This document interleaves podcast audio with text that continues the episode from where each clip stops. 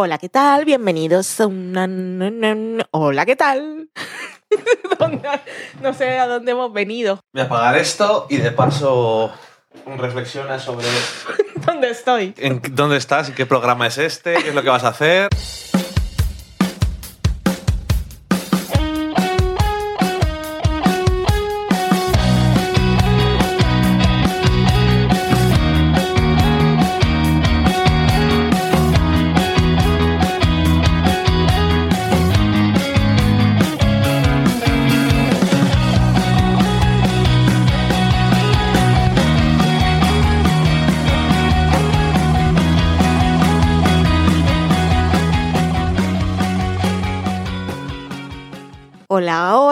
Bienvenidos una semana más a un programa del podcast del sofá a la cocina. Hoy me está costando mucho situarme en quién soy, dónde estoy y a qué he venido. Soy Valen, estoy con Dani. Hola, Dani. Hola, Valen, ¿qué tal? Pues bastante mal parece. Al parecer. Estoy un poco desubicada, estamos aquí sentados frente al micrófono y vamos a grabar del sofá a la cocina, que es un podcast en el que tú y yo hablamos de series, de películas y de cocina. Me lo he dicho a mí misma y a vosotros y así nos enteramos qué es lo que está pasando aquí. Vamos a hablar hoy en la semana en serie de estrenos. Tenemos por un lado American Gods, tenemos otro que es Dear White People. Del primero hemos visto un episodio, de la segunda serie ya la hemos visto enterita, que es de Netflix. Vamos a hablar en la cata de pelis de Lady Macbeth, que la hemos ido a ver al cine. Traemos una receta deliciosa de panacota, muy fácil. Y en la sobremesa, pues, leemos las cosas que nos decís vosotros. Pero no, no, no- no sabes a Me qué he has quedado venido. en blanco. No sabes a qué has venido. Es que es viernes ya por la tarde y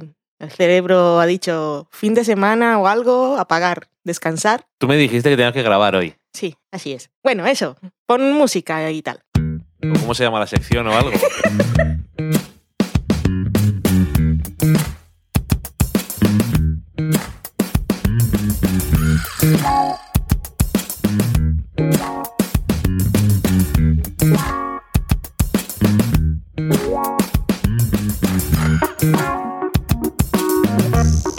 La música esa era de nuestra sección La Semana en Serie, que se me olvidó darle paso. Tú pon una música, la que sea. Pon- sácame de aquí, por favor. Vamos ahora pues, a poner otra musiquita, que sería la de American Gods, estreno de Stars, y en España se puede ver en Amazon.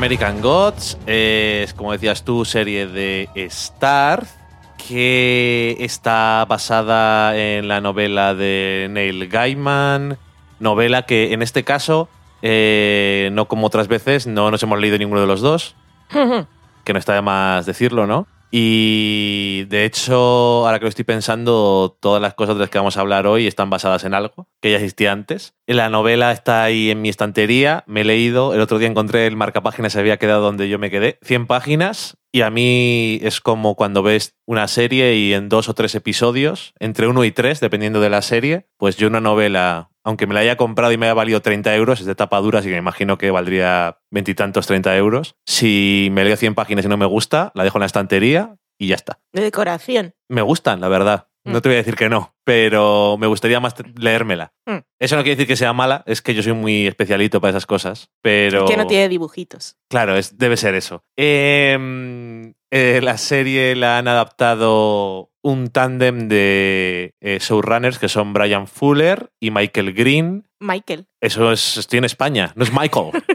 que es como se dice de verdad, eso no nos importa. Michael, bueno, eh, Brian Fuller y Michael Green, que de Brian Fuller seguramente os suenen varias de las series que ha creado. La última era Hannibal, también basada en otra cosa, pero bueno. en eh, hechos reales.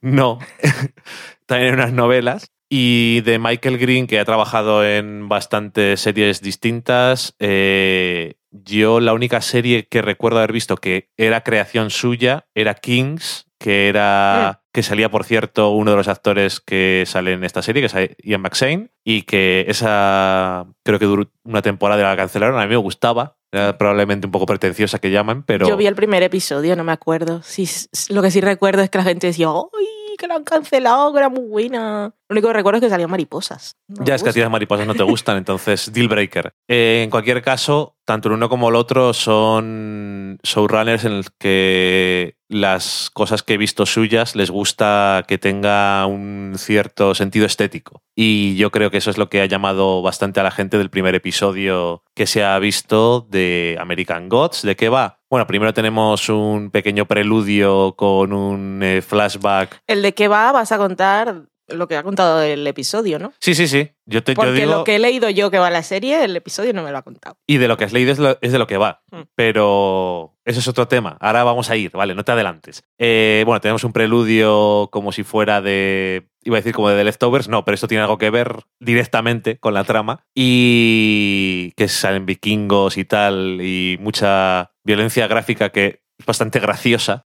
Los, vikingos van a la playa. se Los vikingos van, van a América y les dan un poco por saco. Es el, re- el resultado. Y en el presente, que es un poco lo más importante, tenemos a un personaje que, como bien se comenta durante el episodio, tiene un nombre un poco peculiar, Shadow Moon. Él es el actor Ricky Whittle, que le podemos conocer porque estuvo y salió de la serie no sin estar rodeado de bastante polémica eh, de 100, los 100. Y ese es nuestro protagonista que está en la cárcel y va a salir, está muy ilusionado con salir y ver a su mujer y ser libre. Y bueno, pues cuando va a salir pasan cosas que hacen salir antes. En su camino de vuelta a casa se encuentra con un personaje que se llama el señor Miércoles, Mr. Wednesday, que está interpretado por Ian McShane y le dice que, que trabaje para él. Y este hombre dice, tengo otras cosas que hacer ahora mismo. Y bueno, no quiero contar tampoco mucho más, pero realmente lo que es la serie en el primer episodio no cuenta mucho más. Quiero decir, es cierto, y esto lo hemos dicho ya muchas veces, que las series en algunas cadenas hacen como en HBO y tal. Tienes que ver varios episodios para ver si te gusta la serie o no, pero yo creo que normalmente en su primer episodio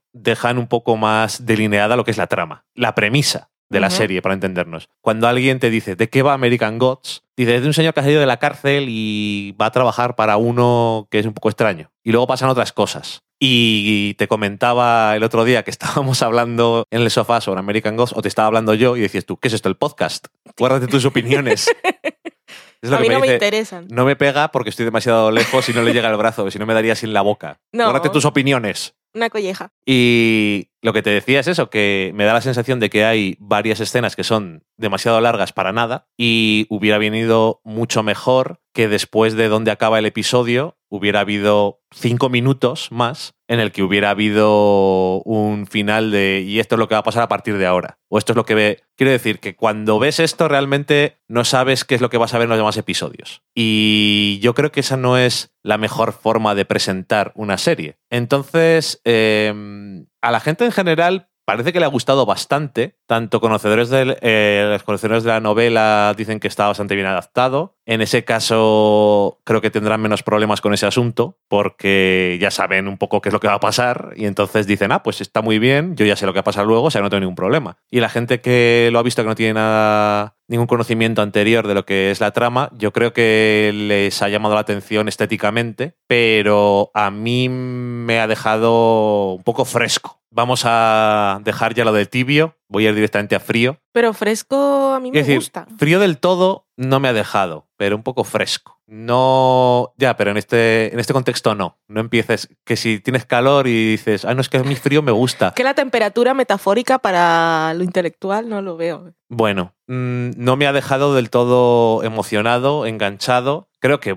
voy a ver otro episodio para ver si alguien me dice porque ya no me acuerdo. 100 páginas me imagino que es más que este primer episodio de la novela y no me acuerdo. Francamente, no me dejó ningún pozo. A mí las novelas de Neil Gaiman, las cosas de Neil Gaiman que me gustan son las cosas cortas, no de novela, quiero decir, no de cómics y eso, sino sus cuentos y eso, la verdad es que me, me atraen bastante, pero esta novela pues me aburrió un poco y este primer episodio no me llega a aburrir, pero que sea bonito de ver a veces, otras veces es bonito de ver, pero no es interesante. Entonces, o no tiene ningún sentido narrativo, simplemente es por ser chulo, entonces tampoco es tal, pero no está mal. No sé, me hace falta algo más y por ahora no, no lo tiene. Creo que eso, que tiene. Hay una escena en concreto que me parece que es innecesariamente larga. La escena en el cementerio no creo que aporte demasiado que sea tan larga y un par de ellas más. Positivo, que sí, que eso, que tiene momentos chulos. Y Ian McShane, cada vez que sale, da igual lo que haga, mola. Sobre todo en papeles de este tipo, eh, siempre mola. Porque es señor que sabe un poco de todo y es un graciosete y, y mola las cosas como, que dice y cómo las dice. Sobre todo que tiene un, un gravitas en, la voz y en esas cosas que, que, que, mola mucho y la verdad es que es muy, es muy atractivo de ver en, en, pantalla y te entretiene mucho, pero el protagonista, como contra, contraportada iba a decir, eh, como contrapunto, eh, Ricky Whittle, para mí, tiene el carisma de una caja zapatos. Como diría Lorena cuando grabamos TV Slayers, pobre alma de cántaro. Quiero decir, eh, tiene presencia física y por... Un poco tanta. Un poco, quiero decir, en el sentido de para qué se supone que... O sea, es un que, poco estereotipo en ese es, caso. I know, pero bueno, por lo menos, yo qué sé, era por darle algo positivo. Pero en los 100 era suficiente lo que tenía que él para lo que tenía que hacer y su personaje estaba Porque bien. aparte estaba con Octavia Pero- que hacía la mitad del personaje suyo. Eso es lo que, a lo que me refiero es que te podía gustar ahí, pero lo que realmente te gustaba era la relación y ella. Mm. Vamos a entendernos, yo creo, vamos. Sí, sí. Y, y en este caso es el momento en el que tiene que ser él el protagonista y que te importe un poquillo y tal. Yo creo que está un poco limitado. No sé si tendrá la oportunidad de hacer algo más, pero yo creo que en el primer episodio ya tiene un buen rango de cosas para hacer y realmente no es eso. Los demás actores, que también sale, yo qué sé, en un eh, Pablo eh, Schreiber, que le hemos visto en Orange is the New Black, en. The Wire, que tiene un papel que por ahora es una estupidez, pero también siempre es, es más gracioso y más... Es que cualquier otro que sale se lo come. Efectivamente, es mejor que él.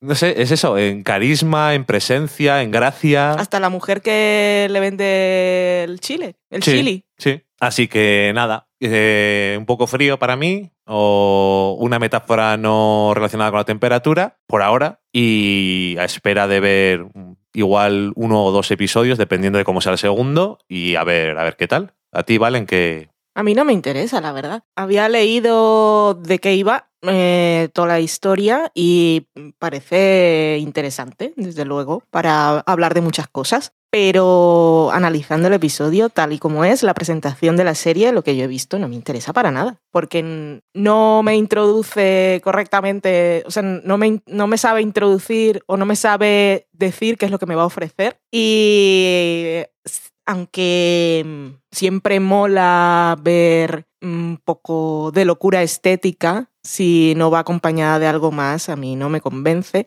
mucho menos cuando está basada en básicamente en la violencia.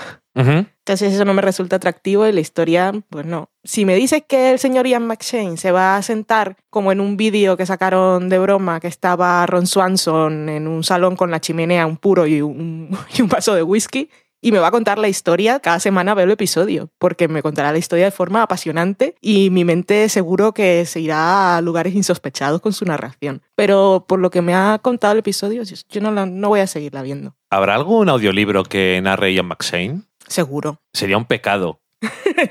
Otra cosa estaría muy mal.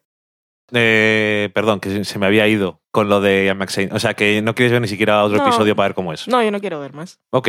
No sé, no tenía muchas, muchas ganas. También es cierto que yo en el universo Gaiman no, no estoy, entonces no siento esa atracción que pueden sentir muchos.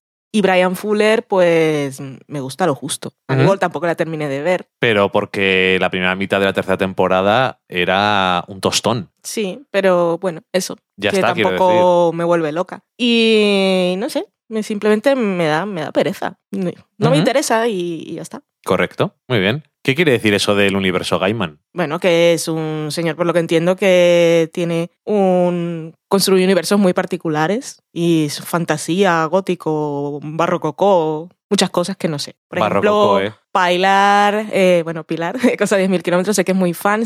Creo, creo recordar que estuvo en Barcelona el año pasado, igual, no sé, presentando qué, y Pilar estaba muy contenta porque estaba allí. Y bien, no tengo el referente de su obra y esa admiración y esa curiosidad, y la serie como tal, pues no me ha dicho nada. Ok. Yo creo que eso se le da mejor en novelas, cosas de otro tipo como Coraline, que, que la adaptación Mm. estaba muy chula también. Y el libro que escribió con Terry Pratchett, el de...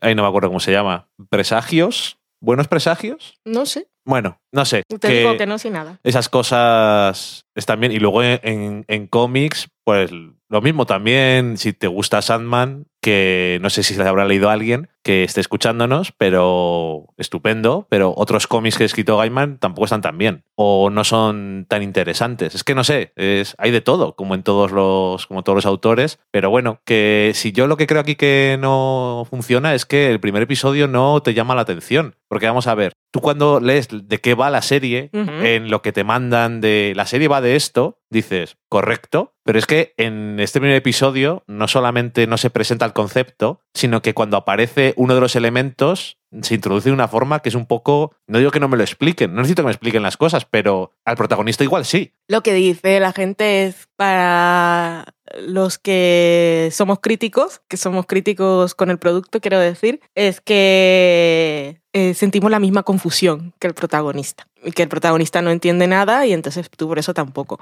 Pero como ya yo sé de qué va, Pero yo es que no es que no entienda nada. entonces no es que no entienda, es que no me importa no entender. En algún momento... Si, si soy fan de Lynch, me gustan las sensaciones y que evoquen cosas y atmósferas y aunque no lo entiendas y lo disfruto, pero en este caso es que no. Los Eh. elementos que están, no. A mí, bueno, para no meter, porque es tontería seguir hablando de esto, pero Pues seguiré hablando En- si quieres, pero mi- no quiero. te, te lo digo, te digo porque parece que hemos entrado en una dinámica que tampoco es la que nos, nos llama la atención, pero que yo tampoco siento la confusión del protagonista. Cuando le pasan cosas que no están explicadas ni nada, simplemente está allí. Mm. Y es como, ok, pero no sé. En fin, que cuando, que cuando ves, eh, que cuando vas a ver una serie, quieres saber para qué tienes que volver cada semana. ¿Y a qué voy a volver yo la semana que viene? ¿A que me expliquen el primer episodio? Mm. ¿O a que me expliquen de qué va la serie? Pues para eso es el primero. Yo qué sé, que es que. ah, que no está mal, pero mí no me ha llamado la atención el primer episodio. Pero bueno, lo dicho. Igual que lo dice en páginas, le doy dos. Adelante. Muy bien. Pues seguirás tú viendo American Gods. Ya me contarás y ya te escucharé. Si Puede. saco hueco, porque me estoy acostumbrando a ver cosas muy corticas y episodios de una hora así.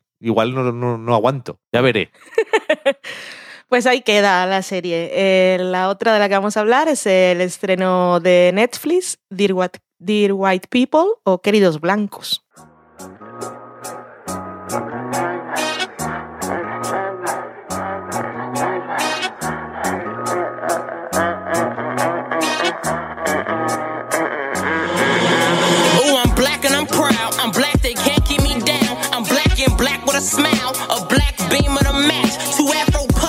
Back. Who afrocentric and bold. Langston news of they soul.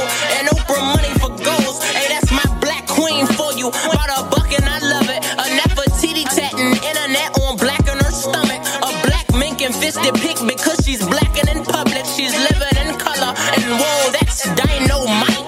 Quite my type. I met her on the Dear White People llegó sin hacer mucho ruido en España. No es el caso de Estados Unidos, que en cuanto Netflix eh, lanzó el tráiler del proyecto, surgió ahí un, un boicot por un grupo de personas blancas que decían que la serie era antiblanca y que estaba promoviendo el genocidio contra la raza la suya. Y, y, y- y- y es eso. Es una serie protagonizada por personajes, bueno, por, por negros No, Valen, de color. De color, madre mía, son hermosos. Eh, está ambientada en una universidad de estas de élite, que podría ser un Harvard o un Yale, en este caso es la de Winchester, y mm, ocurre un incidente en una fiesta de Halloween en la que, por cosas, se presentan estudiantes blancos con la cara pintada de negro, eso que llaman blackface, que cuando escribí en fuera de series recordaba lo que... y dije, espero que, que ya no, pero no estaba segura porque no voy a cabalgatas. Pero seguro que hasta no hace mucho eran tres reyes blancos y uno iba con las manitas, como hace frío, pues las manitas y la carita pintada. Yo no pondría la mano en el fuego Que por no, nadie. que no sigue ocurriendo. Vale, en Estados Unidos esto pues tiene una parte del ofensivo y racista que puede ser de por sí. Eh, allí tiene pues otro tipo de agravantes y políticos, ya sabemos la historia, la historia oscura de Estados Unidos. Y en la antes cuando se hacían obras de teatro, pues eh, aparecían unos personajes eh, con la cara pintada de negro. Si habéis visto Mad Men, el personaje, ¿cómo se llamaba? Ya no me acuerdo. Roger, Roger. Sterling. Roger hacía una representación de aquello, bueno, en fin. Eh, y lo que hacían era mostrar a los esclavos como si fueran personas felices y estuvieran en un happy place. Y bueno, en fin, que aquí aparece y se genera, por supuesto, un problema y lo que hace básicamente es eh, sacar a relucir una cosa de la que no hablan y es que pues, el racismo sigue existiendo, eh, que es una cosa que en Estados Unidos seguirá, parece, estando allí eh, candente. Y es una comedia, son 10 episodios y las, es una muy buena comedia, es muy divertida. Y lo que más me gusta de la serie es que em, habla, conversa, plantea muchos temas interesantes, pero no lo hace desde un punto de vista simplista de eh, los blancos son racistas y nosotros los negros somos personas buenas, sino que te plantean allí a través del humor todos los matices y las contradicciones de, de cada discurso. Dear White People es, es un programa de radio eh, que hace un estudiante que se llama Sam White y que lo utiliza para hacer denuncia y activismo. Y el tema del activismo pues también es uno- una de las cosas que, bueno, la identidad política se plantea mucho durante la serie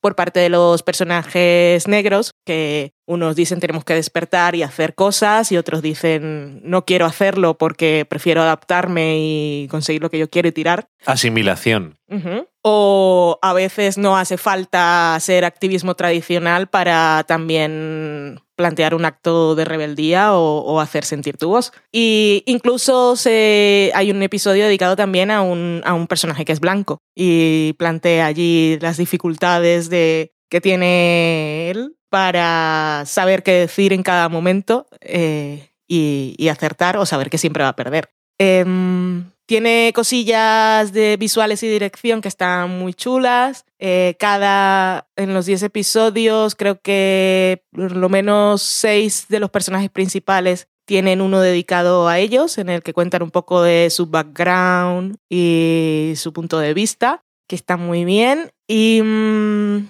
no sé, me gustó mucho y me sorprendió, porque la verdad es que también lo- la referencia que tenía era un poco la polémica que había tenido la serie, que por cierto es una adaptación de una película que se estrenó en 2014 en el Festival de Sundance, si no me equivoco, del señor Justin, no sé cómo se pronuncia su apellido. Simian. Simian. Simon. No lo sé. Esa, esa película la rodó gracias a un crowdfunding de Kickstarter. En su momento tuvo muy buenas críticas, pero también despertó un poco de polémica por lo mismo. Y básicamente por personas que no, no llegan a ver nunca el producto del que se está hablando, sino que simplemente se sienten preofendidas por defecto. Y eh, no sé, yo la recomiendo mm, mucho, mucho, sobre todo porque es muy divertida y es muy interesante. También tiene sus momentos de que las cosas se ponen un poco serias. El señor Barry Jenkins, director de Moonlight, dirige uno de los episodios, del cual me enteré cuando estaba viéndolo, lo cual fue muy emocionante y mola tener un nombre Y de vaya esos. episodio.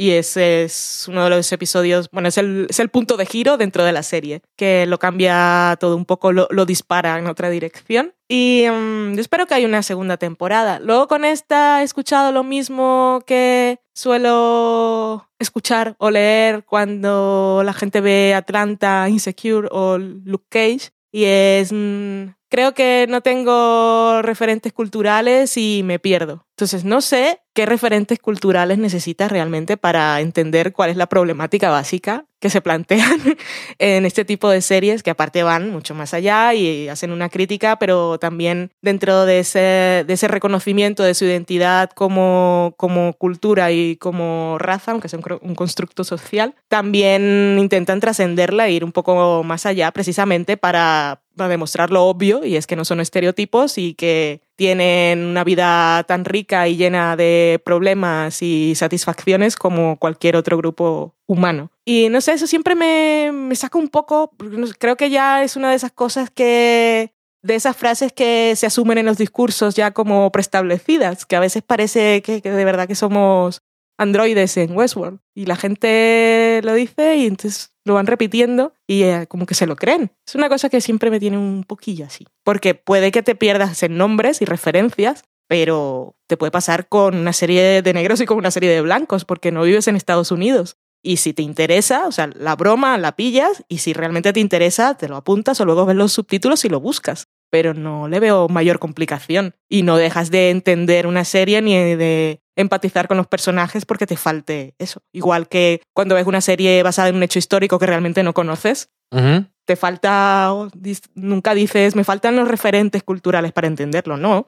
Si te interesa, luego lees y amplías un poco el mundo. Y ya sé. Ya está. Sí, yo no, yo no creo que tenga más referencias que cualquier otra persona blanca de España. Mm. Pero ¿sabes cómo vas cogiendo referencias? Pues viendo las cosas y no diciendo, no me ha gustado mucho porque no tengo referencias, sino verlas de verdad y vas adquiriendo cosas. Y si no, lo que tú dices. Pero de todas formas, eh, yo creo que en, en el tipo de humor en general no hace falta tener mucha referencia. Yo creo que trasciende raza en muchos sí. chistes y en otros no es necesario más que empezar a ver las situaciones y adquirir un contexto en el mismo momento y ya te hace gracia o no. Quiero decir, no sé, yo es que no me ha gustado mucho American Gods porque no tengo muy repasada la mitología. No sé, es que ¿qué, qué más da? No me ha gustado The Wire porque no vivo en Baltimore. Ya. Entonces no sé cómo funciona el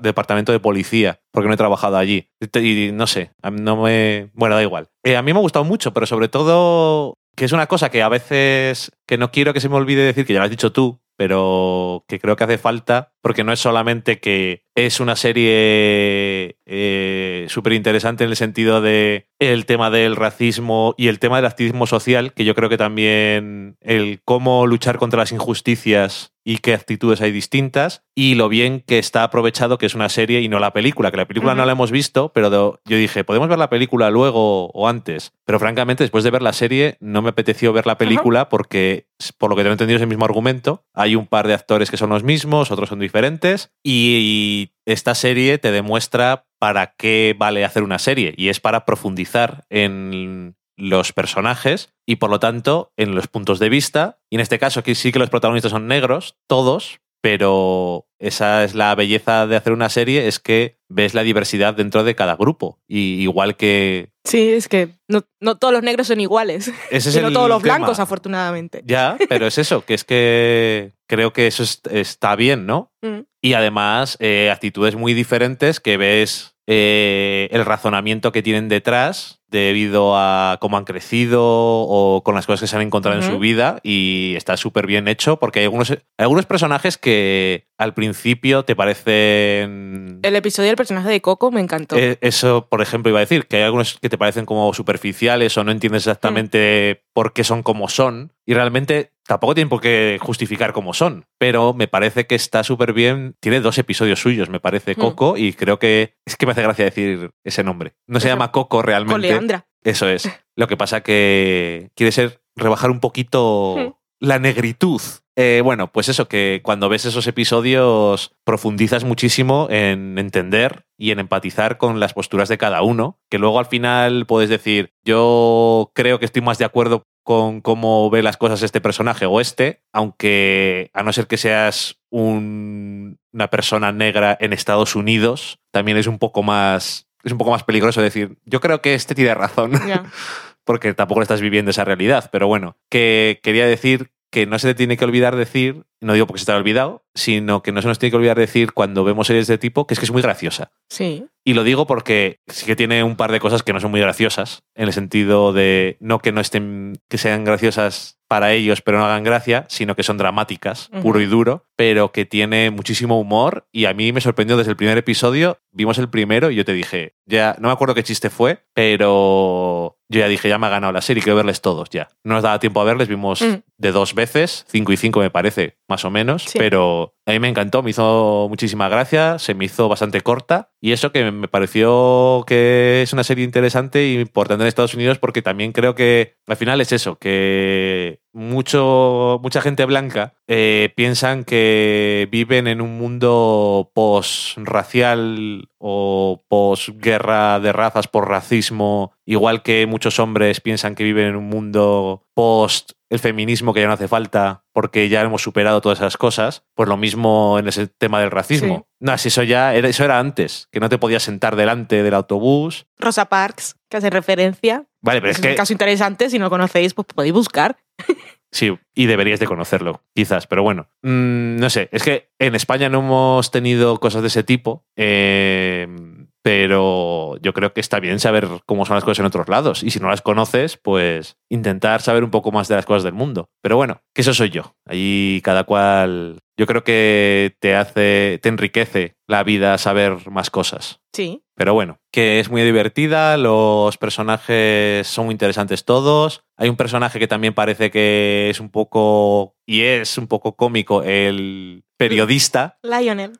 Lionel, que soy súper fan suyo, y también tiene cosas bastante curiosas dentro de su personaje y en relación a eso y otro par de cosas me gusta un montón un- hay, una- hay un momento en un episodio en el que podía haber una cosa que podía ser horrible. No porque no vaya a pasar de verdad sino que podían haberlo usado porque es una realidad y lo que sea. Me refiero a la homosexualidad dentro de la comunidad negra ahora que estamos hablando de Barry Jenkins también eh, que es una cosa que por lo visto sigue siendo bastante problemática.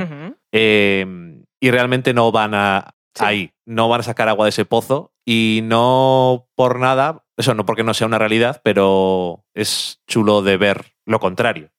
Y mm, yo también espero que haya segunda temporada. Eh, claramente si esto era una película y lo que sea, pero se ve, o sea, hay material, yo creo que para hacer más y si tienen una idea, pues que la hagan. A mí me ha gustado mucho, no sé. Y lo de los que se han quitado de Netflix 70.000 personas o algo así porque han, pu- porque han puesto esta serie sin verla, yo, antes de ofenderme, prefiero ver las cosas. Que es cierto que luego te dicen, en esta serie pasa no sé qué y ya te puedes ofender, pero es que esto era antes de que saliera. Sí. O sea, es que ni siquiera saben qué pasaba. Y tanto como incitar al genocidio, creo que no. Es que, madre mía, de verdad. No sé, si la ven, a lo mejor, no sé. Que me estaba acordando de que estábamos viendo hoy en The Daily Show que presenta Trevor Noah que salían ahora en Estados Unidos. Ha habido un montón de líos con eh, American Airlines, ¿no? Eh, bueno, no me acuerdo, una compañía aérea. American Airlines, no. United. United, eso es. Que habían tenido un montón de problemas porque hoy en día todo el mundo tiene un móvil con cámara y habían sacado a un pasajero a hostias, básicamente, y obviamente lo han grabado y todos... Varias cosas. También hubo una pelea entre los pasajeros. Más de una Sí. cosa. El, el hombre que le intentaba quitar el carrito del bebé Mm. a una señora. Bueno, un montón de liadas y ahora todo el mundo está a la que salta y toma que lo grabo y lo pongo. Y todo el mundo se entera de todo, que yo creo que eso está bien. Y en tres semanas están allí en el Congreso haciendo unas para ver si se mejora el tema de los aviones y no sé qué, y salen allí hablando todos los congresistas, señores que no creo que tengan ninguno menos de 60 años, blancos, diciendo sus problemas con los aviones. Y cuando termina eh, el montaje, dice Trevor Noah, que es, de Sudáfrica, eh, ¿qué cosas Eh, cuando a alguien le pasa algo en un avión, que es una cosa con la que se pueden relacionar ellos, porque le, van en aviones, se ponen a tope enseguida y sin embargo cuando matan, cuando la policía mata a varias personas negras, tardan no sé cuánto tiempo en hacer Si es que hacen subcomités, algo. si es que hacen algo. eh, es que no sé, es muy gracioso, entre comillas, ver ese tipo de. Irónico. Sí, es irónico ver ese tipo de cosas y yo creo que no hace falta demostrar que el racismo sigue existiendo en el mundo, pero creo que Dear White People hace más que eso. Sí, sí, sí. Hace y lo hace no, no solamente en el sentido de demostrar eso, que sigue existiendo, sino en cómo lo ven diferentes tipos de personas negras, que yo creo que eso está muy bien. Es que no adoctrina y, y el mensaje sigue estando ahí y es muy interesante y es muy relevante, pero lo hace siempre con humor y la verdad es que, mm, que me gustó mucho, mucho, mucho y si no la habéis visto es una de esas recomendaciones intensas que podemos hacer desde el sofá a la cocina. Y no es larga. porque aparte es cortísima. 10 episodios de media horita se ven en un momento y está muy bien. Y no hemos dicho lo de, ya que hablamos de referentes y referencias, eh, tienen allí su parodia de Scandal, que se llama Oh. Defamation, que se reúnen a verla en directo y hacer el hate watching, que seguro que muchos de vosotros hacéis también, y es genial y maravillosa. Y yo he visto tres episodios de Scandal, pero aún así me descojonaba. Es loquísimo. Y el narrador, que también Cierto. es un elemento muy curioso, es Giancarlo Esposito, que a alguno le puede sonar de alguna serie como Breaking Bad y Better Call Saul. Creo Ujú, que sí. ha hecho una aparición este año. No, creo que va a salir bastante. Bueno, pero Mm. este año. Y- Segunda temporada para los que vengan del futuro. Segunda, no, tercera. Tercera Para temporada para los que del vengan del futuro. El futuro. Y eso que está Y del usado- pasado, que no se spoilen, igual vienen del pasado y hemos dicho que en la tercera temporada de Better Call Saul sale y dicen, oh, spoilers. Pero que si vienen del pasado, escuchar cosas del futuro, pues los spoilers los tenéis. Es culpa vuestra. Hola, ¿qué tal? Es culpa vuestra por en el pasado.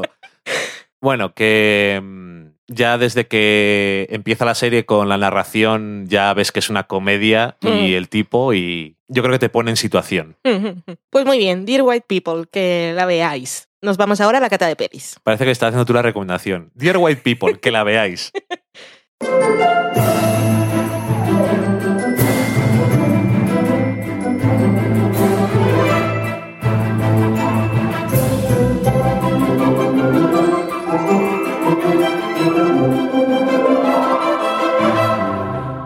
En la cata de pelis de esta semana vamos a hablar de una película de estreno en este momento en el que estamos grabando, de estreno en España. Es una película de 2016 de todas formas, estamos en 2017. Se llama Lady Macbeth o Lady Macbeth. Creo que es Macbeth. Es Macbeth. Bueno, está basada en una novela que tiene ese título, no directamente en el personaje del señor Shakespeare, Shakespeare, esperaré para los amigos. aunque obviamente tiene un- la novela también tiene un poco de inspiración, esa que dicen vaga, vaga no, loosely, eh, ligeramente, Vaga también vale. pero Vagamente basado, ¿es, es eso? sí, Algo vago. pero algo vago para mí es bastante perezoso. Ya. Musiquita.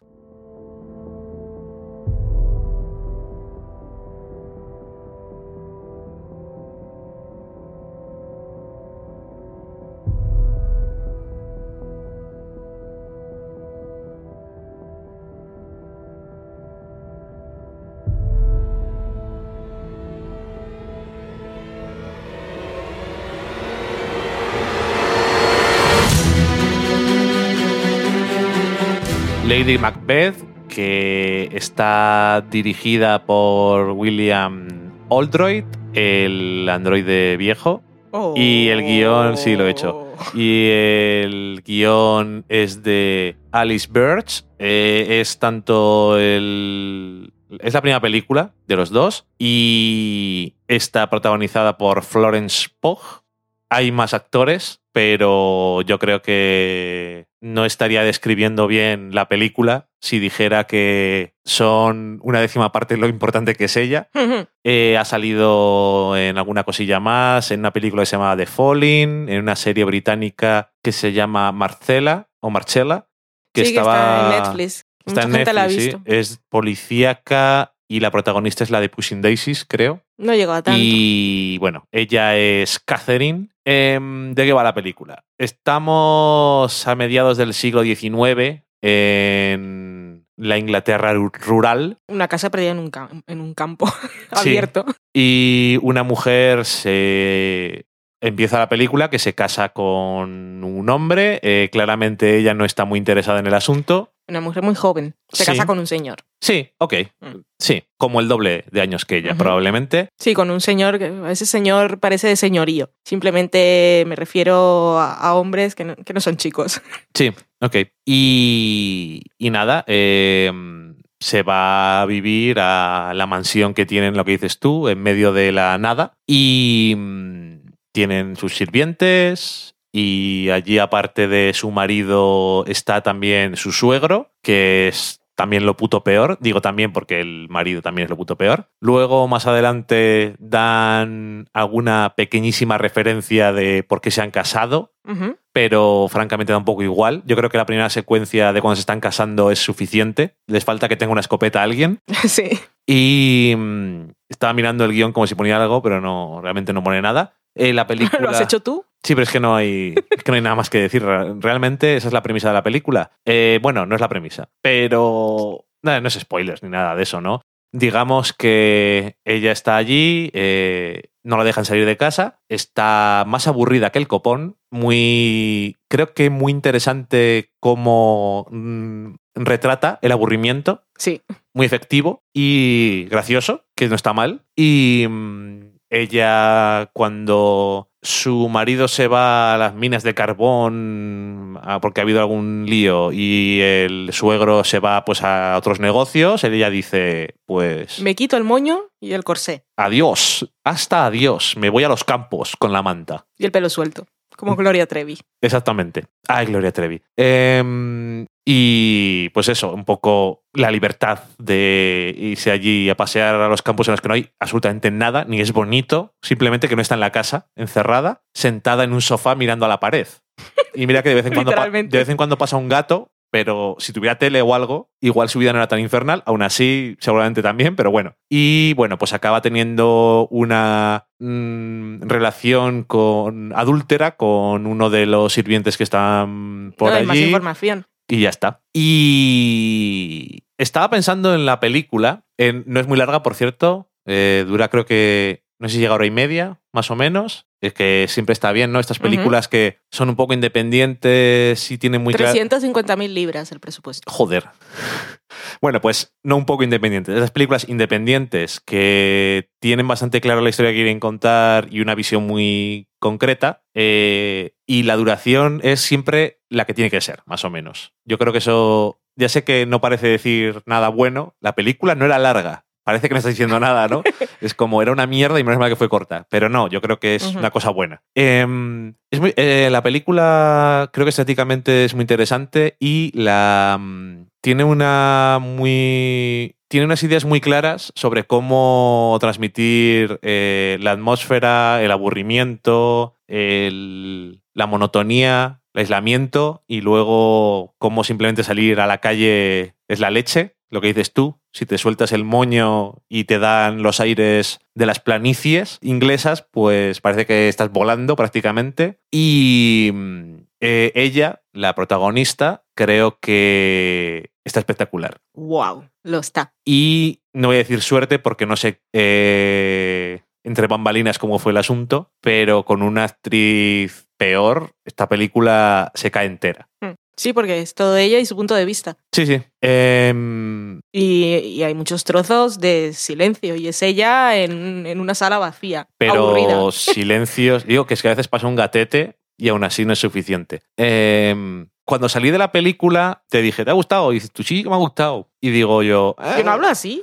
No, eso es como te hago yo a ti. Mm. Y yo te dije, a mí, eh, Correcto, me acuerdo. Em, creo que cuando salí, lo primero que me venía a la cabeza es, bueno, si tenemos que hacer una película de una mujer que está un poco de lo suyo, prefiero esto que Gone Girl, pero luego, y esto a lo mejor es un poco idea de olla, pero cuidado que voy. A ver, te has, Eh, te has soltado el moño tú también. Yo también, y no tengo, no tengo mucho que soltar, pero bueno. Eh, más- además me acabo de cortar el pelo. Me pareció que, vale, a mí me llegó como que lo que me estaba contando la película de forma indirecta, que se llaman metáforas y cosas de esas, creo.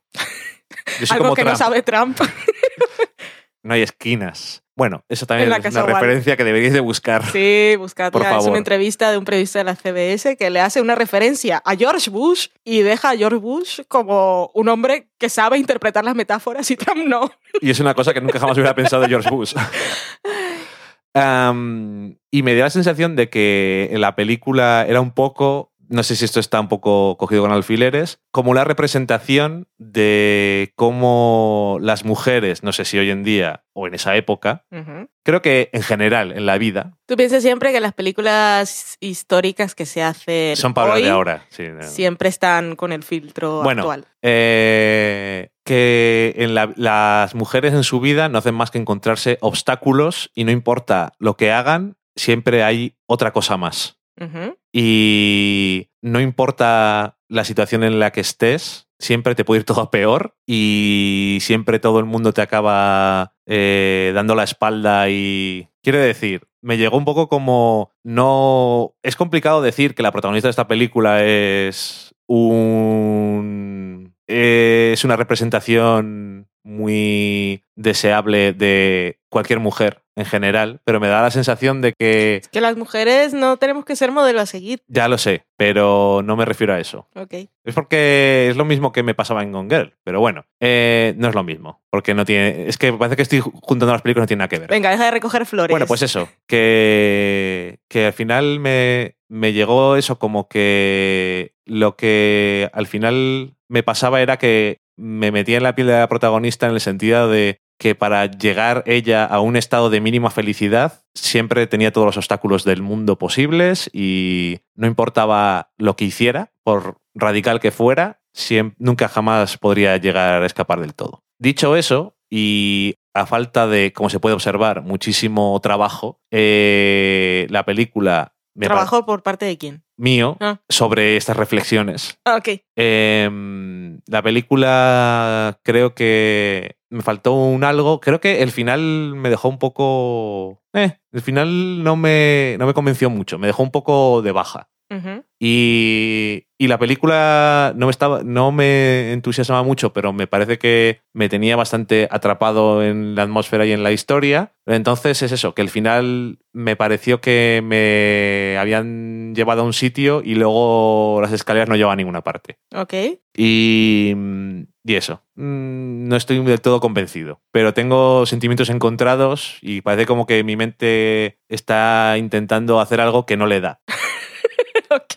No sé si a lo mejor innecesariamente estoy intentando buscar significado o simplemente es que eso, me vino a la mente en un momento algo así. Eso, cuéntanos tú algo, que tenga algún tipo de sentido. Le- no, tipo de sentido no. A mí me, me gustó mucho la película. Cuando leí que solo tenía 350 mil libras de presupuesto, flipé. Pero la verdad es que es todo encuadre de cámara y es una casa, es un campo abierto y Catherine tiene muy pocos vestidos. O sea que en realidad, y los demás van siempre con la misma ropa, o sea que en vestuario no, no se iban a gastar mucho. Pero es de esas películas que aún sin que la ambientación esté ahí cuidada, que, lo está, pero como no hay muchos objetos ni muchos lugares, no tienen que invertir demasiado y, y aún así, pues da el pego de que ha costado más. Pero es, es más que nada el uso de la cámara y el punto de vista. En cuanto a la historia, pues mm, me gustó mucho porque vas con la referencia de Lady Macbeth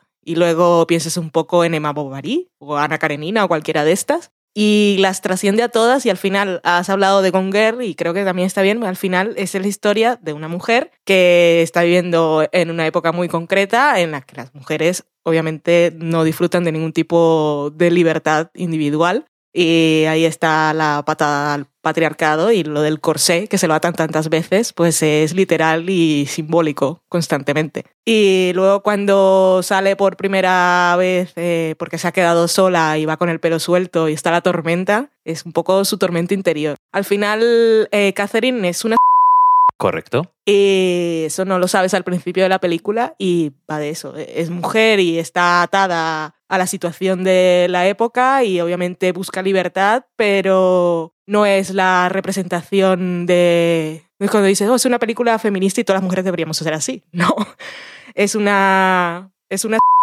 que el que creo me preguntaron en el grupo de Telegram que nos había hablado Miguel Miguel eh, Daniel Roca. Me preguntaron qué tal Lady Macbeth y voy a citarme a mí misma porque la frase creo que la escribí en el momento, pero resume bastante bien lo que pienso de la película. Y les decía eso, que no era ninguno de esos personajes y que Catherine era una cuya tormenta interior no podía contener un corsé. Y lo de contener es un verbo que usamos aquí mucho por nuestro gato, que tiene una belleza que no se puede contener. Es lo de... Y unos colmillos que no les puede contener. se le salen, se le salen de la boquita, tan bello. Y, y es eso, y, y lo transmite muy bien. Y lo de cómo refleja la monotonía es... Yo pensaba que era una cosa solo del tráiler, pero, pero lo mantiene bien la película y no, no te aburres viendo la aburrida. Y eso está muy bien, porque podría pasar. Podrías tú contagiarte del aburrimiento. Sí. Y sí. no es el caso. Y básicamente eso. Al gato no le pasa nada.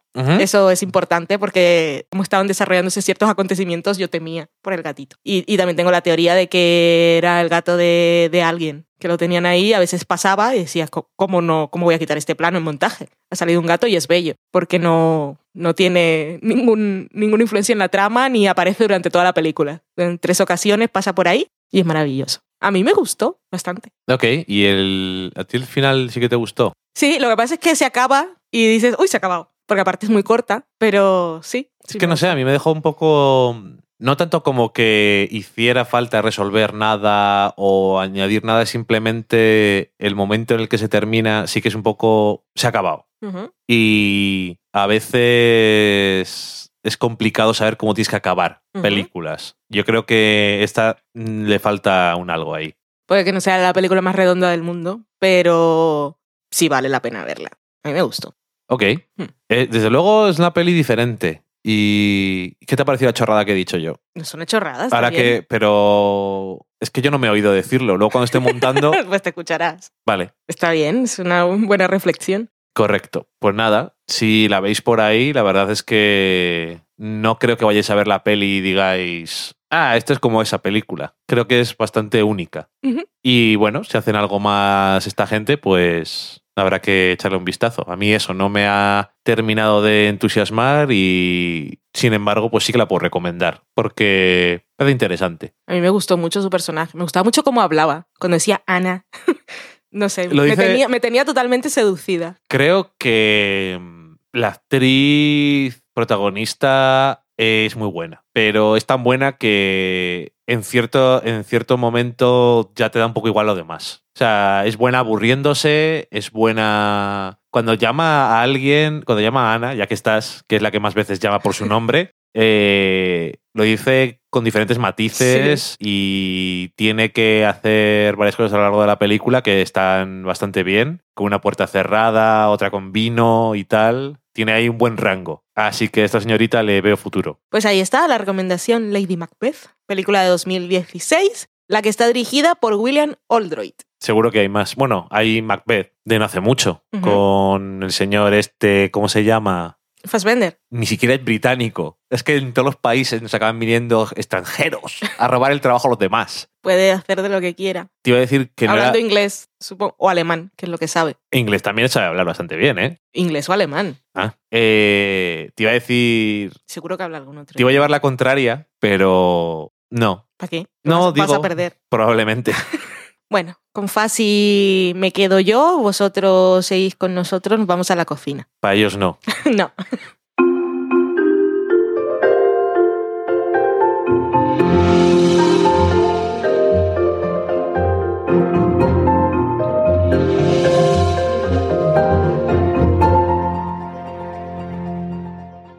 Cocina esta semana os traemos un postre muy fácil de hacer y con un nombre que la verdad solo leerlo y a mí me da hambre, gula y lujuria. Es una panacota al caramelo de mantequilla salada. Lo voy a tener que hacer. Es de directo al paladar. Los ingredientes son para seis personas. A mí me vale hacer para seis personas, para nosotros dos, porque hablando de este tipo de plato no tengo ningún problema en tenerlo ahí en la nevera y volver a él cada noche. Necesitamos para prepararlo 100 gramos de azúcar, 50 gramos de mantequilla salada, que si no tenéis mantequilla salada, pues le echáis un poquito de sal. Mira qué fácil es. 500 mililitros de nata líquida, 6 gramos de gelatina en hojas, que esto no tiene problema porque cuando compras la caja te dice cuánto pesa cada una, y caramelo líquido para decorar, que es opcional. Vamos a leer la receta que no me la he leído.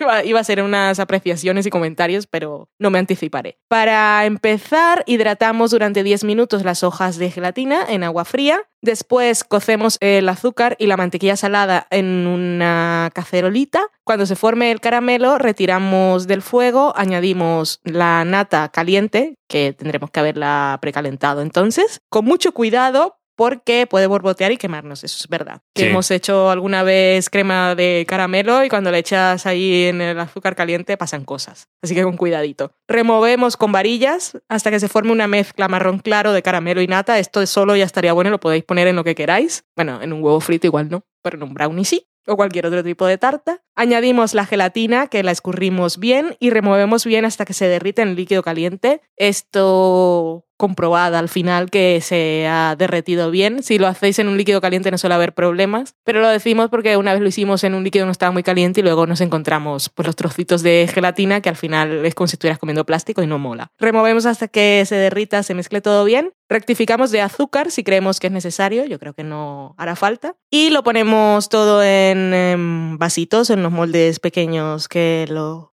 queramos servir. Dejamos tres horas como mínimo en la nevera y nos las comemos cuando estén bien frías. Lo del caramelo líquido para decorar opcional, pues eso, yo creo que no haría falta. Pero si lo tenéis, adelante con ello. Suena muy bien. Suena delicioso. Que nos hemos comprado una colección, me las trajiste tú a casa, de tarrinas de Hagen Dazs variadas y había una que era de caramelo salado. Madre mía, qué cosa más buena. Eso desde que lo probamos, lo probamos una vez con miso, Sí. caramelo salado, es una cosa de verdad que es espectacular. Pues ahí tenéis, panacota al caramelo de mantequilla salada. Probadlo. Y Daniel Roca, que siempre es uno de los primeros que se anima, pues ya nos dirá qué tal. Que aparte parece que es muy fácil de preparar. Aún no nos hemos animado nosotros, pero yo creo que esto no, no pasa de una semana, porque quiero. Sí, has dicho que es lujuriosa, además me interesa. Dejamos la cocina y lo que toca después es la sobremesa.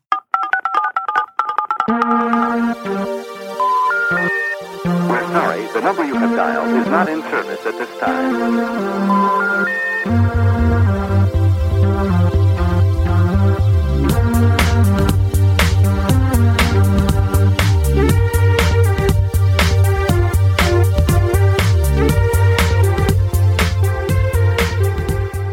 En la sobremesa os damos voz a nosotros a través de la voz en off de Dani, que va a relatar, a narrarnos lo que nos habéis contado durante la semana. Y empieza por Twitter, Twitter o Tweety, o lo del pajarito azul. ¿Hay pajaritos azules en la vida real? ¿Cómo se llaman? Hay alguno, más de uno. Dos. No, bueno. eh, empezamos con un mensaje que, igual que ya nos pasó hace poco, no nos acordamos si hemos leído la anterior semana, para qué comprobar, nunca está de más. Es Jorge Virué, que es Virueles, que dice, siguiendo el consejo del sofá a la cocina, voy a empezar con VIP, ya que necesito una comedia corta de duración para mis ratos ociosos. Pues espero que le haya gustado y que la siga viendo, que igual los primeros son un poco más flojillos, pero la verdad es que... La primera temporada, la primera temporada es bastante más floja que la segunda. Directamente. Y no me suele gustar, pero lo mismo que haría con Parks and Recreation, eh, se empieza con la segunda temporada. Y me da la vergüenza cero. Daniel Roca nos decía varias cositas. Decía, justo este lunes grabamos el programa de los archivos de la gente Cooper, el podcast que hace de Twin Peaks, sobre el doble capítulo final de la segunda temporada. Estoy emocionado. Nosotros, ya que nos preguntaba la semana pasada o hace dos sobre qué planes teníamos con Twin Peaks, estamos viéndola. Estamos ahora mismo en la segunda temporada. Estamos viéndola, rollo, estamos viéndola. Que se nos están acumulando las otras cosas que hemos considerado en el momento que no son imprescindibles. The Americans, que lo es, sin embargo, yo creo que ya tenemos cuatro. The Americans eh, se nos ha acumulado porque llegó a un cierto punto, me apetece verles todos seguidos, pero no quiero que se me acumule más porque es una locura. Ujú. Pero ya, ya sabes, estoy mirando cosas en Feedly todo el tiempo, pues titulares que salen el día siguiente en Estados Unidos. Spoilers ya. Sí, alguna que Ah. otra cosa. De todas formas, poco. Vale, porque vale. mi América también em, se cuece un ritmo lento y aunque sepas una cosa, pues no sabes exactamente. Socorro. Pero alguna cosilla No sí. quiero saber nada. No te voy a decir. Eh, decía Daniel Roca, quiero volver a oír vuestro comentario de Inland Empire y no lo encuentro en la web. Me sale y ponía un enlace y ese es el enlace. Bueno, de todas formas, yo se lo pasé y no nos dijo nada, así que supongo que lo tiene. Lo que no me acuerdo es de qué tipo fue nuestro comentario, porque era en la época aquella del desafío. Era el desafío que tú me habías puesto a mí. Sí. Ya nos ya comentamos esto cuando volvió a escucharnos eh, Carlota de Red Room Blues, ese comentario y decir que yo antes decía muchas más palabrotas y... Pero aparte de eso, que no sé Bueno, eh, si, si aportaba algo. no lo sé. Yo tenía bastante reciente... No sé si hemos visto tú y yo juntos Mulholland Drive. Sí. ¿Hemos visto Mulholland Drive juntos? Me suena que la hemos visto aquí en Burgos. ¿Sí? Quiero decir, para, para quien no sepa, pues llevamos aquí viviendo desde 2012 y me suena que sí. Bueno, Igual el año pasado, sí. sí. No lo sé. Bueno, yo... Pero eh, acababas de ver a lo que iba a ser a Carretera Perdida. Acabamos de ver Carretera. Perdida eh, y Mulholland Drive, antes de ver Carretera Perdida, la había visto dos veces ya. Y a lo que voy es que comentaba cómo eso se ve como una trilogía de películas y que una vez que has visto Los Highway y Mulholland Drive, Inland Empire es mucho más accesible. Vale, entonces sí, creo que fue uno de esos desafíos en los que le podíamos sacar jugo más o menos al tema. Eh, recuerdo que Igual fue puso- uno de los últimos desafíos Sí. antes de que decidiéramos vamos a hablar mejor de cosas interesantes, ¿no? Creo que era justo el momento de transición a no quiero volver a hablar de cosas que no me gustan. Hmm. Y recuerdo que había algunos comentarios, no sé si en el blog, de gente que decía, pero esto no es un desafío ni es nada, si hasta le ha gustado la película. Vale. Entonces ya empezaron a dejar de escucharnos y luego ya... Bueno, em, Daniel Roca hablaba sobre lo que comentabas tú la semana pasada del Telegram, el grupo este de pelis gafapasta. Decía, por Mm. No, su- ah, sí, sí, es Telegram. Que iba a decir WhatsApp, no es Telegram. Decía, por supuesto, el Telegram de, o Telegrama, según su corrector, de Pelis Gafapasta está abierto a quien quiera y los afaseros serán calurosamente bienvenidos. Pues eso, que si estáis interesados, Daniel es el presidente. Somos pocos, pero bien avenidos. Eso será para que lo juzguemos nosotros. Lo si sois bien avenidos o no. Sobre todo tú, que no estás. Eso está aquí el capitán del grupo este, es Daniel Roca. Lo de bien avenidos habría que verlo. Siendo Daniel Roca, pues sabemos que sí. Y, por supuesto, Carlota de Pelis Gafapasta es nuestra Red Room Blues. Yo, no obstante, sigo diciendo, como que no habrá, que lo dijiste muy segura. Pues es la única Carlota que conozco. Eh, eh, no es el único comentario que nos hacen sobre esto y es para aclararnos lo de Moana. Hay un par de ellos, creo recordar. El otro creo que fue en Telegram que... Sí, fue, fue el primero que me lo dijo Ricardo Fariña. Vale, y aquí en Twitter nos lo decía Dos Mujeres y un Vestido, que es DMYUV, que decía sobre el nombre Moana Bayana, la actriz porno es en Italia, aquí es por una marca registrada de un gel. Sí, él decía marca registrada de colonias y otros productos de higiene en varios países, incluido España. Yo nunca lo he visto, por cierto.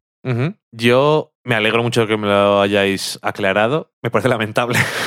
Pero bueno, no, no quiero decir que no puedas ponerlo, pues oye, es lo que hay, ¿no? Las marcas registradas es lo Hmm. que son. Pero que me parece lamentable que tengan ese cruce la- las cosas y que porque lo tengas en una cosa no sea la otra. Pero bueno, en fin. Para Gel no me gusta tanto el nombre.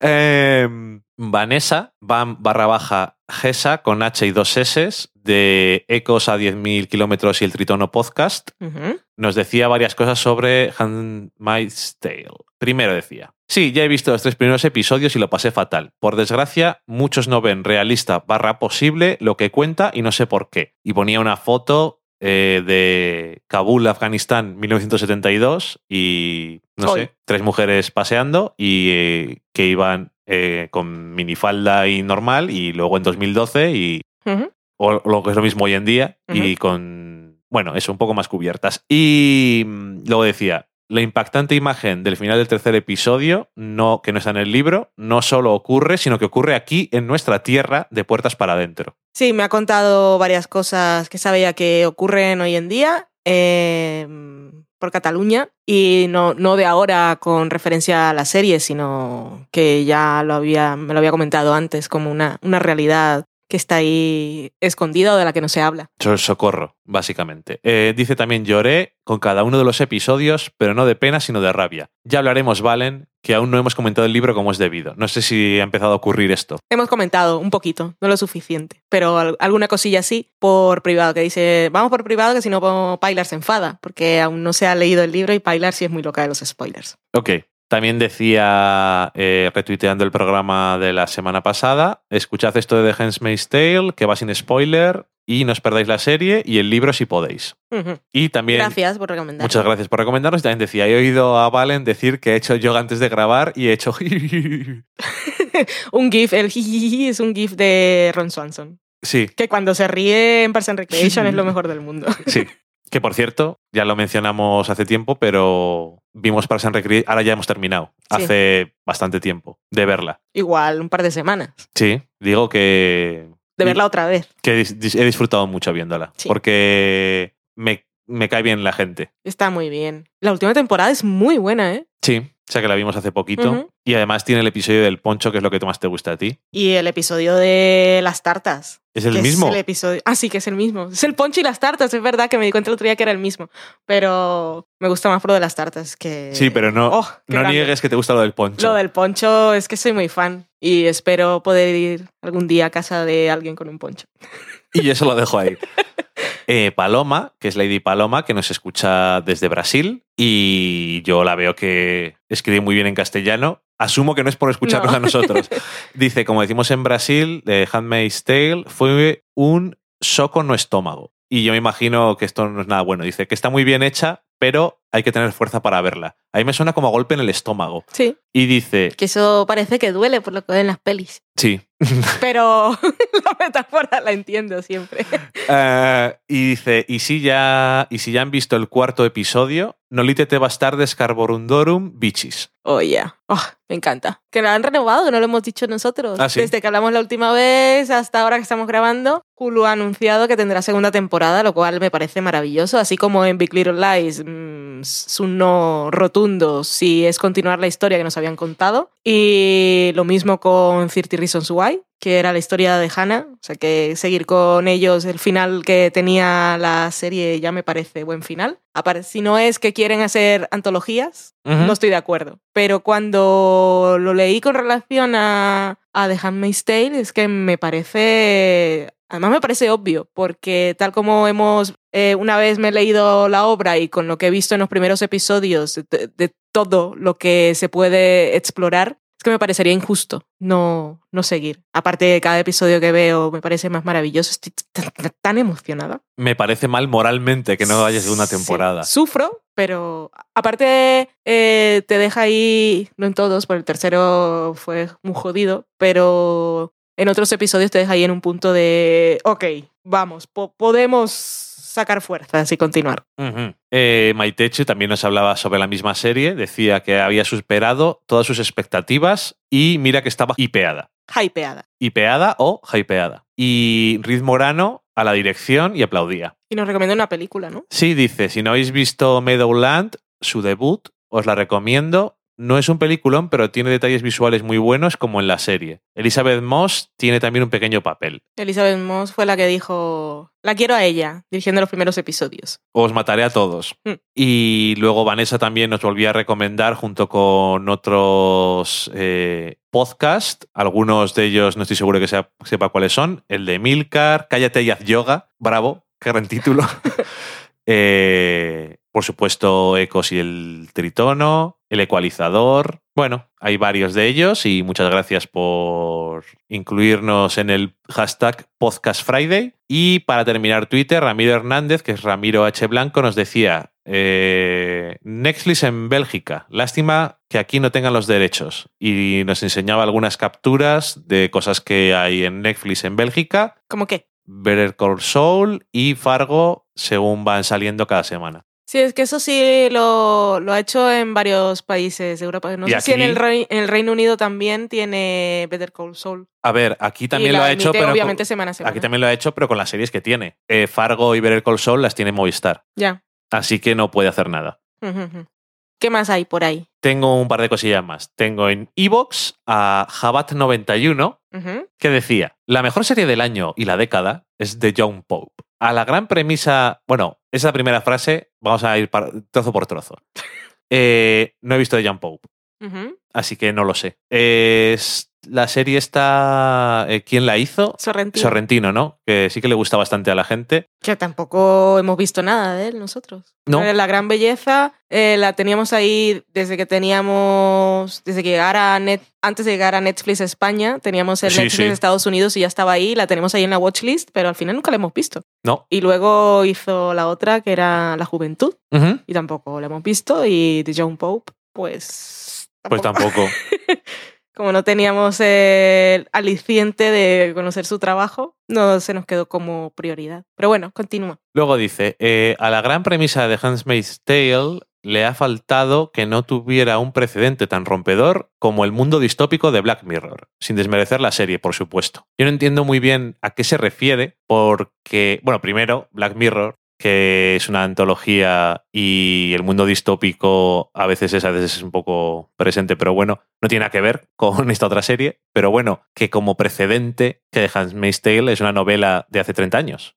Correcto. Entonces no le ha faltado eso. Pero bueno, que en- Bueno, que no le ha sorprendido tanto porque estaban más acostumbradas a las distopías. Sí, Black Mirror. Aunque es una distopía muy diferente. Sí, que tampoco tiene nada que ver con la tecnología, No, ni el uso de la tecnología, No. ni cosas así. como Black Sí. Mirror es de eso. Es de Twilight Zone con tecnología. Sí. Y luego está Dimension 404, que es de Basura. Twilight Zone basura. Yo me- Hulu hace cosas que están bien y otras que no. Yo me niego, me niego a ver más de eso. En fin, ya lo dijimos, ¿verdad? Creo en que su sí. momento, sí. Eh, luego tenemos a Sisps. ¿Quién? S-S-I-S-P-I-S-S. Ok. Sisps. Decía, hola Dani, Valen, Loki y Hola. compis del sofá, pues ahora mismo en el sofá está Loki. Y Ya. hay mucha más gente invisible. Socorro, entonces. Si hubiera gente invisible, Loki lo sabría y no se quedaría ahí tan tranquilo. Es verdad. Sobre The Handmaid's Tale, que es, es la serie de los comentarios esta semana, decía, comentar que me he sentido como viendo dos historias separadas y autónomas, como si el presente, entre comillas, de Gilead fuese el pasado de la Edad Media y no el futuro. Por eso, a medida que avanza la serie y vemos detalle a detalle cómo se llega de un presente como el nuestro a un futuro como el de Gilead, es cuando el horror me ha ido calando más. La foto que tuiteó Vanessa, que lo hemos comentado antes, de Kabul, es escalofriante. Espeluznante que todo sea basado en una historia real de la humanidad. No lo sabía. Cuando hagáis el especial, que seguro que lo hacéis, Sí. no lo dudo, va a ser estupendo. Gracias por el programa. Me ha encantado este comentario porque, claro, yo venía ya con referencias de la historia, pero sí que tienes esa sensación, obviamente, de que eso es el pasado. Porque no, no te puedes imaginar que la humanidad va, a- va hacia allí. Además- y que lo haya hecho sin la referencia haya tenido esa sensación y luego se dé cuenta, eh, ahí es donde está el miedo. Está muy bien. Además, está muy bien elegido los exteriores, porque realmente sí que parece como que es del pasado. Sí, Hasta que vas, yo que sé, como en el cuarto episodio y tal, pero sí, literal. Y luego tenemos una nueva valoración en iTunes. En iTunes, si entráis y nos ponéis las estrellitas que queráis, o nos dejáis un comentario, pues lo del comentario lo leeremos, sabe cuándo, porque iTunes es estupendo y no te avisa de nada. Entonces, de vez en cuando, cada mes o dos meses, O pues entro- tres. o tres entro a ver qué pasa. La otra vez que leímos, me acuerdo que uno había hace un año. sí. Y, pero si no queréis dejar comentario porque decís que pereza, pues ponernos estrellitas, porque cuanto más estrellitas tiene, más te va encontrando la gente y más nos escuchan, y así somos más gente en el, en el sofá. Que muy grande, no tengáis miedo. Eso es. Y me ha encantado. Este mensaje es de Usopp 1986. Lo puso en marzo y ya estamos, ahora que estamos grabando es Mayo. 5 de mayo de 2017. 5 de mayo. Iba a decir de 2016, o sea que imagínate cómo estoy yo también. Y decía, muy buenos. Simplemente por el hecho de ver One Piece ya me han ganado. cinco estrellas. Tendrás que comentar más esas cosillas que ves. Tendré que comentar más. Y tengo muchas cosas que comentar. Y One Piece, nada, y sigo viéndolo. Por desgracia, semana a semana, que después de haber visto 784 episodios así de maratón, se te queda muy pobre ver uno. Y por curiosidad, me he visto los 14 primeros episodios de Dragon Ball Super. Parece lamentable. Ay, eso también tiene historia interesante. Dragon Ball, bola de drag, bola de dragón. No estás familiarizada ni siquiera con el concepto, aunque no lo hayas visto nunca. No, es que estoy pensando en una cosa, pero creo que cada vez que dices bola de dragón y Pikachu y esta gente, siempre digo lo mismo. Pero es que no hay manera de que. No estoy familiarizada, ¿no? Ok, Y siempre confundo las series. Bola de no voy a repetirme. que y bueno y muchas cosas de anime la verdad es que aquí he dicho lo de bola de drag era muy llamativo lo el anime y el manga tenían un súper tirón en Cataluña de la leche y ahí ponían pues por ejemplo también ya no me acuerdo cómo se llamaba la chica es- la chica esta que tiene gafas y el pelo es Arale. Arale también, que es del mismo autor que Dragon Ball, Toriyama, y le gusta también mucho por allí. Bueno, em, ¿qué iba a decir? Ese, hizo sus cosas y se hicieron las cosas y tal, hicieron Dragon Ball, Dragon Ball Z y se acabó la serie. Y luego, cuando ya no había manga ni nada, y Toriyama ya no sabía, estaba hasta los cojones de dibujar, me imagino, y de pensar cosas. Y tenía tanto dinero que dijo, que os den por culo ya, déjame vivir. Y te dijeron, oye, hacemos una serie ahora y te damos unos dineros. Y dijo, estupendo. Hicieron lo que yo llamo Dragon Ball Ojete, que se llama Dragon Ball GT. O sea que no, no estoy usando mucha invención, pero es que es una mierda. Y eh, lo hicieron sin su input ni nada y era horrible. Y entonces, tantos años después, ha dicho Toriyama, se me han ocurrido unas cosas uh, buenísimas, ¿Pero... pero ¿Has hecho un Alan Moore? ¿Por qué hablas como Alan Moore? sí, un poco. Yo a toda esta gente de una cierta edad Mm. les veo un poco a la muria. Y ¿Por qué hablas como Alan Moore? Digo, muchachada Nui. Alan Hombre, Moore nunca lo he escuchado hablar, Ahora, la yo verdad. sí, yo he visto el documental que está bastante bien, aunque es solamente Alan Moore hablando y está como una chota, pero es bastante interesante. Bueno, da igual, no sé cómo hemos llegado ahí. Eh, The Mind Escape, me parece que se llama. Alan Moore. Y entonces yo me imagino que él dijo, tengo más ideas para historia de, de Dragon Ball, pero no pienso dibujar. O sea que haced vosotros la serie de lo que es mi guion. Que les mandaba un WhatsApp. A los de Toy, me imagino, sí. Un WhatsApp. Oye, José Antonio, de Toy Animation, hazlo tú. Y lo han hecho. Y no sé, es bastante poco mierda. Y lo que más le hace gracia a la gente, y hay un montón de memes por ahí, es que la animación es peor que en el 95. Pero has visto 14, has dicho. Sí, ¿Por porque qué? quería ver el primer arco, a ver si llegaba alguna cosa de interés, pero yo digo, Pero, eh, esta cosa de la nostalgia ¿qué también... tipo de arco estamos hablando? ¿Llega a subir y a bajar o, o realmente no es un arco? No, sí, sube y baja. Era, era bastante corto para lo que suelen ser los animes de estos largos, pero debe haber 80 episodios o así. No sé si seguiré viendo Porque a más. veces no hay arcos, sino que es... sí, se una línea. Ahí en eso. Y dos puntos. No, pero por ejemplo en One Piece también hay arcos, lo que pasa es que los arcos duran 100 episodios o... Entonces tiene que subir mucho. sí, Y, la bajada luego catacross. Todos acaban con alguna fiesta en la que se ponen a comer y a bailar. Y ya está. Se lo pasa muy bien. Otro día hablaré en profundidad de estos asuntos. Pero nada, que muchas gracias eh, si sigues escuchando nuestro, nuestro programa. Eh, me alegro de que Valen no haya hecho el comentario que iba a hacer.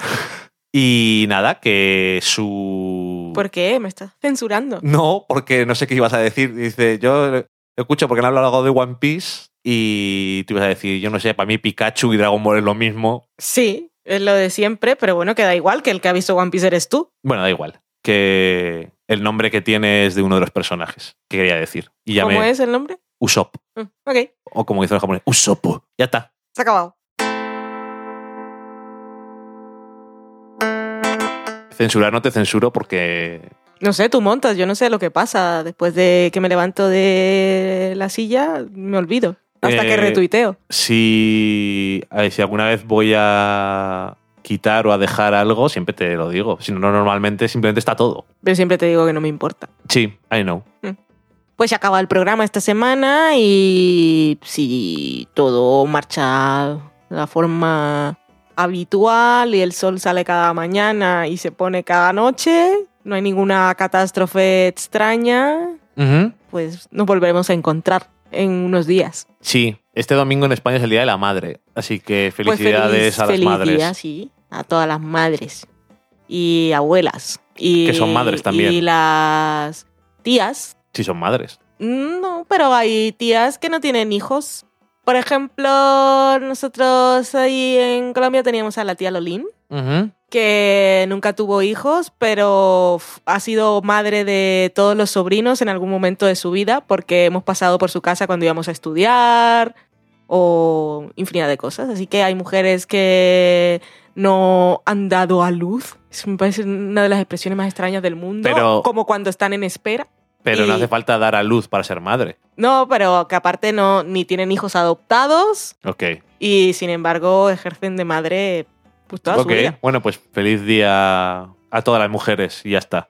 Todas las mujeres que, que hacen de madre y a las madres de verdad. Y mm, yo también, feliz día, tengo un gato. Te felicitará No Loki. quiero ofender a nadie, pero él me felicita a mí. Ya no te ha vuelto a escribir.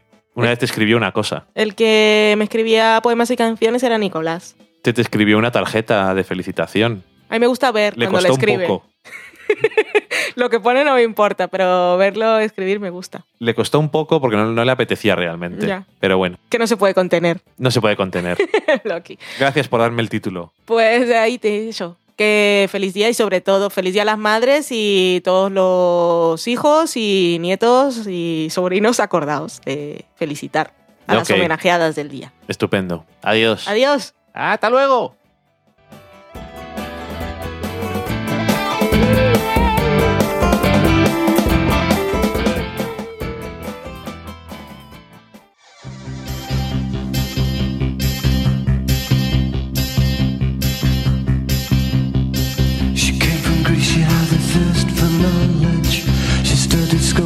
At St. Martin's College, that's where I caught her eye. She told me that her dad was loaded. I said, in that case, I'll have room